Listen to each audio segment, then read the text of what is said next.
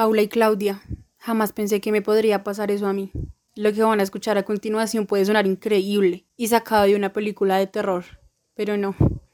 Hoy con dolor en el alma vengo a contar mi historia para hacer justicia y dejar clara la realidad de Colombia. Una tarde salí de mi casa a verme con mi mejor amiga. Teníamos un trabajo muy importante y además había mucho de qué hablar. La paz increíble y a eso de las 5 de la tarde ya tenía que irme para mi casa, pero la madre de mi mejor amiga insistió en que me quedara a comer algo. Acepté con gusto y media hora después salí hacia mi casa caminando, ya que vivíamos a tan solo dos cuadras de distancia. Mientras caminaba, noté que alguien me observaba. Cuando volteé a ver era un hombre que me seguía. Del temor solo supe correr hacia un calle cercano y al llegar allí me encontré con tres policías, entre ellos una mujer. Me sentí mucho más segura al encontrar una presencia femenina. Al entrar y contarles que un hombre me seguía y que estaba aterrada, uno de ellos me pregunta, ¿En dónde vives? a lo que contesto que no muy lejos, que de hecho en el conjunto Santa Bárbara, a una cuadra de aquí, y la oficial me interrumpe diciendo, Si quieres, entra y cálmate un poco. decido hacerle caso, pues no me sentía muy bien. Mientras yo entraba, uno de los oficiales sale con la excusa de que va a revisar la zona, pero lo que yo no sabía era que el oficial Ordú se comunica con un compañero y le dice, Llegó carne fresca.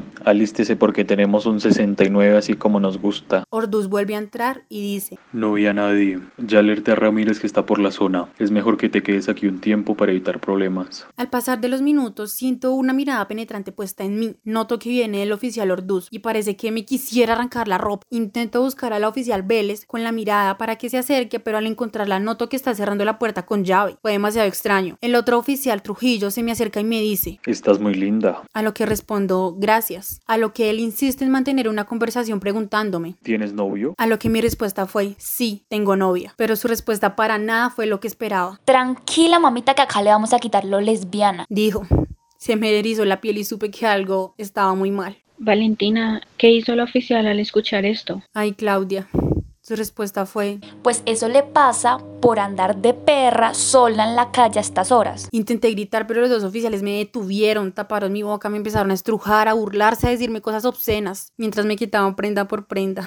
Sentí que todo estaba perdido, que era el final. Entre mi terror escucho que golpean la puerta del CAI y lo único que pensé es que era alguien que llegaba a ayudarme o a salvarme. A lo que escucho a Trujillo decir, Siga, Ramírez. Está como a usted le gusta. Estaba aterrada. Ramírez se acerca cada vez más. Podía escucharlo quitándose su casco, bajándose la pretina de su pantalón. Da la orden. Quítense, déjenme ver esa belleza. Pero algo se me hacía tan familiar en su voz, a lo que levanto la mirada, me quedé paralizada. No. No sentía ni podía pensar nada al ver que el oficial que se me acercaba con los pantalones en las rodillas era mi propio padre. Mi padre. Perdón. Nuestras miradas se cruzaron.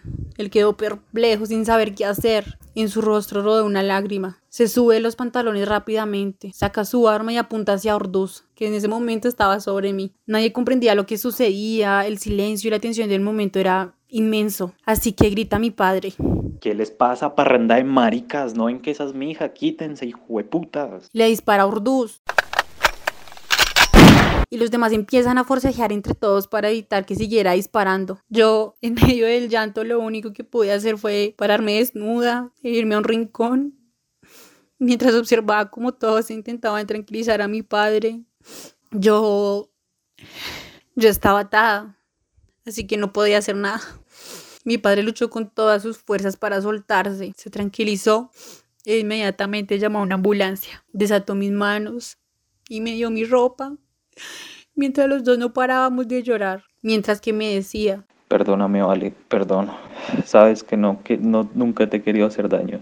No voy a dejar que te pasara esto. Valentina, lamentamos mucho esto que te sucedió. Debió ser algo desgarrador para ti. Es una anécdota muy increíble. ¿Pero te llevaron al hospital? sí, Claudia. Al llegar a la ambulancia me llevaron directo al hospital. Lamentablemente estaba sangrando, mi cuerpo tenía muchos pellizcos, chupones que ellos me habían hecho en ese momento y yo seguía sin poder asimilarlo. ¿Cómo, cómo era posible que la policía, que está para defendernos, no hubiese hecho eso? Y aún más, ¿cómo era mi padre capaz de hacer esas cosas? Estaba en shock. Me dolía el alma más que el cuerpo. Me sentía muerta en vida. No le deseo esto a nadie.